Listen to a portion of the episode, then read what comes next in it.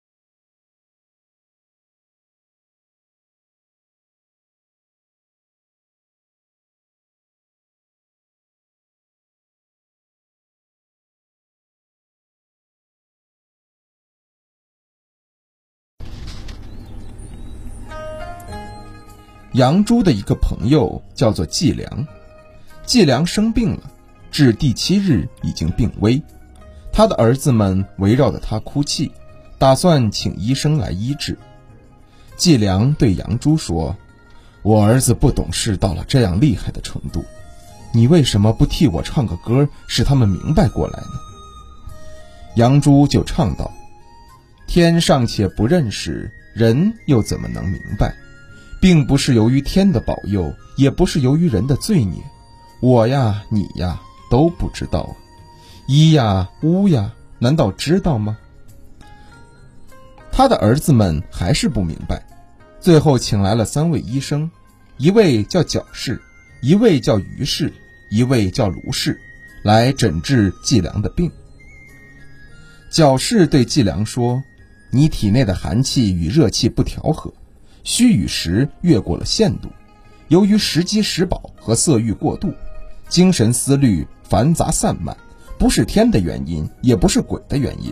虽然危重，仍然可以治疗。”季良说：“这是庸医，快叫他出去。”于是说：“你在娘胎里就胎气不足，生下来后奶水就吃不了。”这病不是一朝一夕的原因，它是逐渐加剧的，已经治不好了。季良说：“这是一位好医生，暂且请他吃顿饭吧。”卢氏说：“你的病不是由于天，也不是由于人，也不是由于鬼。从你禀受生命之气而成型的那一天，就既有控制你命运的，又有知道你命运的。药物针砭能对你怎样呢？”季良说：“这是一位神医，重重的赏赐他。”不久，季良的病自己又好了。齐景公在牛山游览，向北观望他的国都临淄城，忽而流下眼泪说：“真美啊，我的国都，草木浓密繁盛，我为什么还会随着时光的流逝离开这个国都而死亡呢？”假使古代没有死亡的人，那我将离开此地到哪里去呢？大臣石孔和梁丘据都跟着垂泪说：“我们依靠国君的恩赐，一般的饭菜可以吃得到，一般的车马可以乘坐，尚且还不想死，又何况我们的国君呢？”晏子一个人在旁边发笑，景公拭干眼泪，面向晏子说：“我今天游览，觉得悲伤。”石孔和梁丘据都跟着我流泪，你却一个人发笑，为什么呢？晏子回答说：“假使贤明的君主能够长久的拥有自己的国家，那么太公、桓公就会长久的拥有这个国家了。假使勇敢的君主能够长久的拥有自己的国家，那么庄公、灵公就会长久的拥有这个国家了。这么多君主都将拥有这个国家。”那您现在就只能披着蓑衣，戴着斗笠，站在田地之中，一心只考虑农活了，哪有闲暇去想到死呢？您又怎么能得到国君的位置而成为国君呢？就是因为他们一个个成为了国君，又一个个相继的死去，才轮到了您，您却偏要为此流泪，这是不仁义的。我看到了不仁不义的君主，又看到了阿谀奉承的大臣。看到了这两种人，我所以一个人私下发笑。景公觉得惭愧，举起杯子自己罚自己喝酒，又罚了石孔、梁丘据各两杯酒。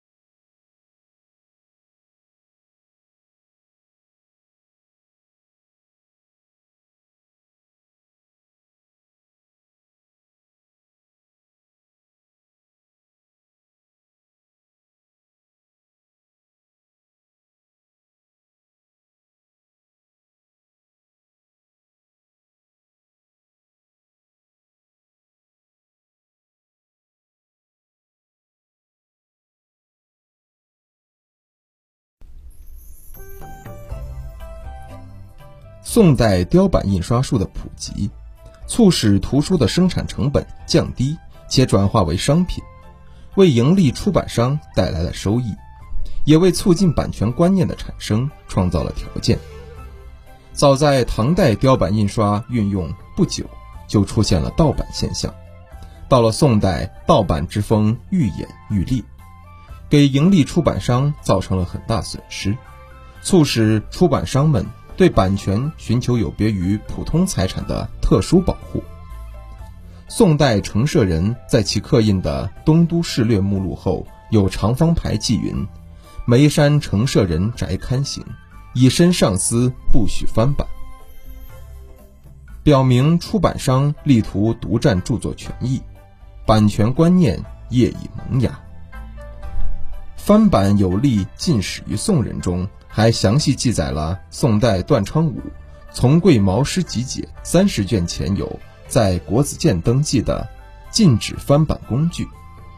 该出版商提出禁止翻版的理由如下：其一，平生经历必于此书；其二，一画一言，苟足发明，率以录焉。其三，教挪最为精密；其四，这也是最重要的理由。若其他出版商势力盗版，则必篡易首尾，增损意义。为此，申请国子监给付执照，禁止他人翻版，并赋予该出版商对其他盗版者追版批毁、断罪施行的权利。当然，宋代对这种权利保护申请的许可。属于官府的行政庇护，而不是来自于制度性的保护。这种版权保护方式如果得到实现，也仅限于个别的局部的保护，不可能大规模的推广。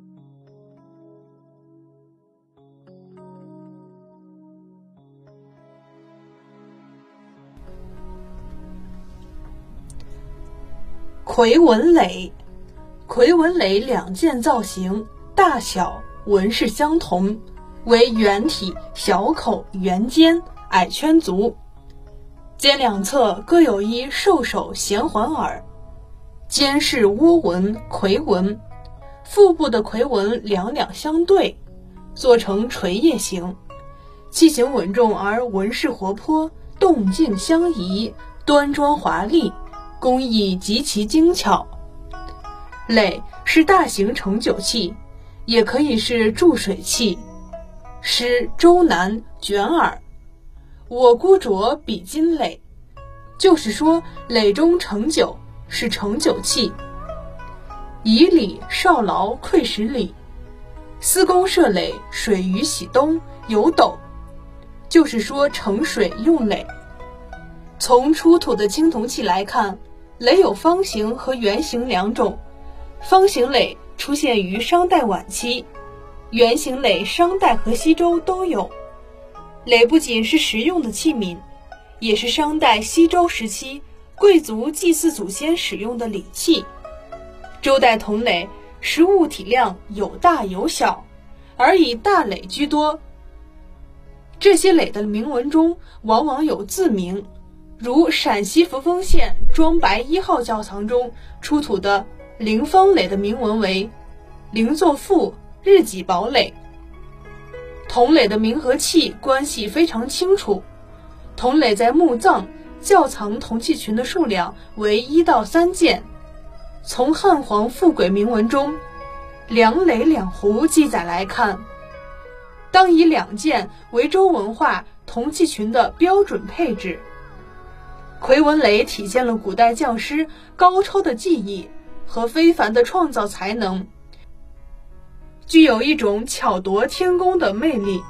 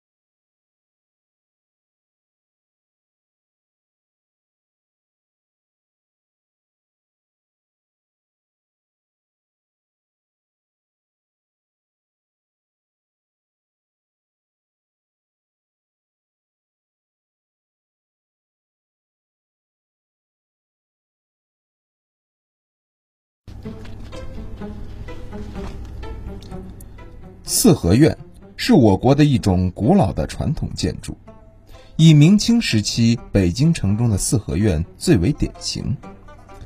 中国的四合院历史悠久，早在三千多年前的西周时期就已经存在这种建筑形式。中国如今已知最早的四合院遗址，位于周原遗址内。自1976年起，考古人员对周原遗址进行了大规模的考古挖掘。他们在今天的岐山县凤雏村发现了一处西周早期庭院建筑群，这是我国迄今发现的最早的庭院建筑遗址。这座庭院建筑与明清时代的四合院依然存在着很多的共同点，它是四合院的早期形式，堪称是我国最早的四合院。这座庭院建筑遗址南北长四十六米。东西宽二十三点五米，面积约一千五百平方米。整个建筑坐北朝南，对称严密。建筑以门道、影壁、前堂、后室为中轴，前堂和后堂之间有廊道相连。门、堂、室的两侧为通常的厢房，将庭院围成封闭空间。前堂是整个建筑的主体。其前面是东西长约十八点五米、南北宽十二米的前庭院，在前堂的正对面是门道，庭院的东西两边各分布有一排厢房，在前堂的后面并排分布着两个天井式的小院，两个小院之后是一排后室，在后室北墙两端各开有一个后门，房屋的地面均高于庭院地面。房屋前设有一至三个台阶，由庭院进入屋内。院落四周有檐廊环绕，房屋地基下有排水陶管和卵石叠筑的暗沟通向院外。屋顶采用瓦，可见早在西周时期，瓦就已经被发明用来建造房屋了。整个建筑都是传统的土木结构，按照台基、立柱、筑墙的顺序建造。墙面和室内地面采用三合土，也就是由泥土、细沙、石灰配制而成的合成土，不仅质地坚硬，而且表面光滑。在建于三千多年前的这座建筑遗址中，我们轻易可以看到四合院、天井院的雏形，可见中国的传统建筑自西周开始至今，经历三千多年的演变，仍然保持着最初的形制。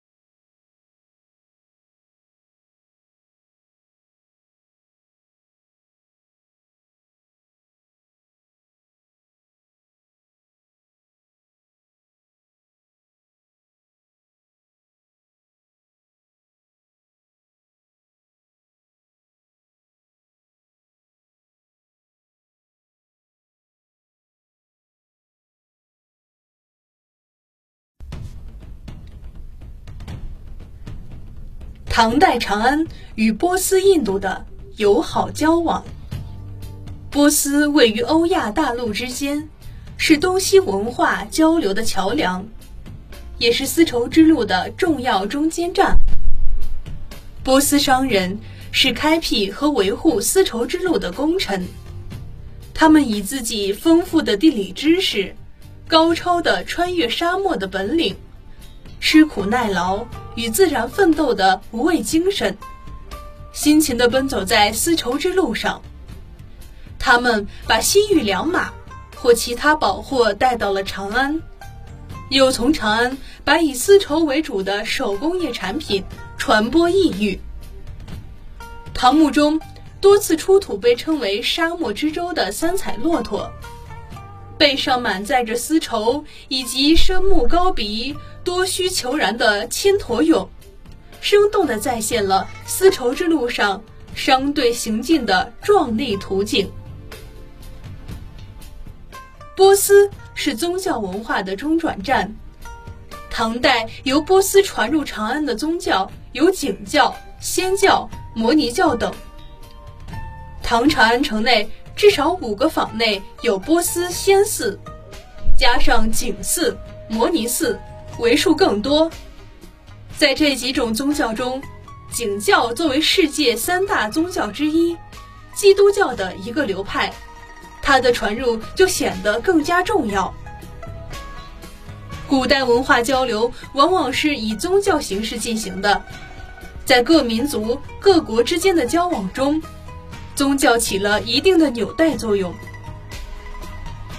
波斯人把这种宗教传到了中国，特别是最早把基督教介绍到中国，无疑对中国文化的发展做出了贡献。当然。这些宗教之所以能在此时传入长安，是与长安城作为世界文化中心的巨大吸引力分不开的。印度有着和中国同样古老的文明，称作世界三大宗教之一，佛教的发源地，给中国文化以深远的影响。而高度发达的唐文化，又促使佛教在中国得到重要的发展。凭借深厚广泛的儒学基础，长安城成为了世界佛学研究的新的中心。唐长安城大量接收了印度文化，但它不是盲目吸收，而是经过咀嚼消化，使它融合到自己的机体中，成为促使自身发展的养料。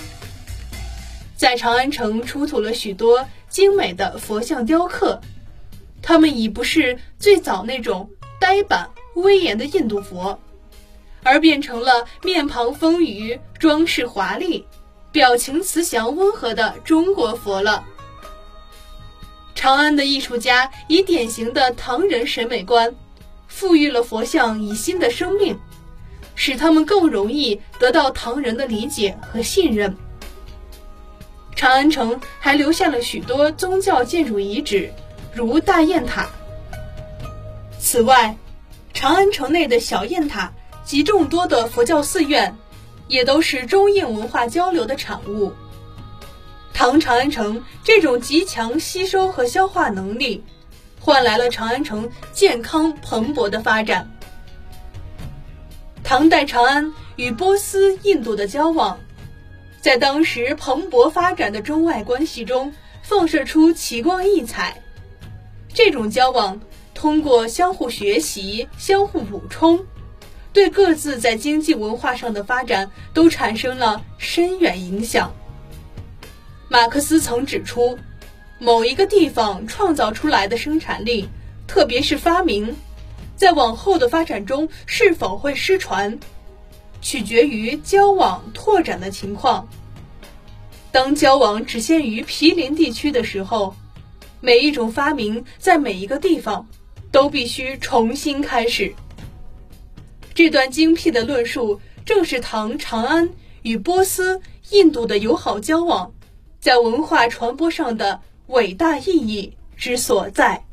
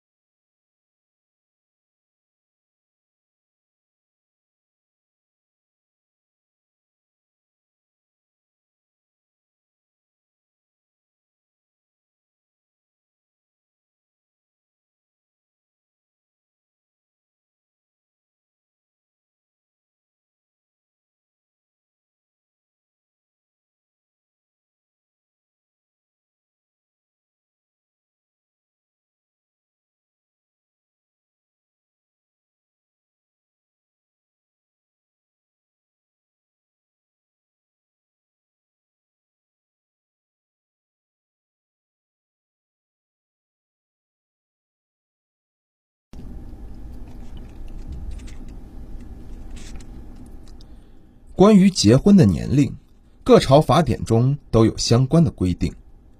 在周代，男女的订婚年龄是二十岁和十五岁，结婚最迟为男三十岁，女二十岁，违者会受到一定的处罚，使无力结婚的人勉强结婚，不想结婚的人不得不结婚。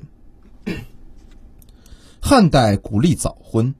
女子年十五以上至三十不嫁者五算，要比一般人多交纳五倍的人头税。魏晋时期更加严苛，规定婚龄为女年二十以下，十四岁以上；女年十七父母不嫁者，使长吏配之，甚至未嫁隐匿者，家长处死刑。唐代，凡男十五以上。女年十三以上，于法皆听嫁娶。宋代法定婚龄依袭唐制，司马光在书仪中将男女婚龄各提高了一岁。朱熹家里也采用书仪之说，因而礼制上议婚年龄为男子年十六至三十，女子十四至二十。而按照宋代法律，需在三年中成婚，开始出现了童养媳。由于家庭境遇及为了考取科举等原因，宋代男子的结婚年龄大多数在二十岁以上，平均婚龄是男二十四岁，女十八岁。各朝各代基于繁衍人口的目的，都是以早婚早育、鼓励生育为基点，一直到了民国时期才明确规定，男未满十八岁，女未满十六岁不得结婚。中国古代婚姻的目的。是上以事宗庙，下以祭后世，完全是以家族为中心的。为了使祖先永远享受祭祀，必须使家族永远延绵后世，这是结婚的第一目的，也是最终目的。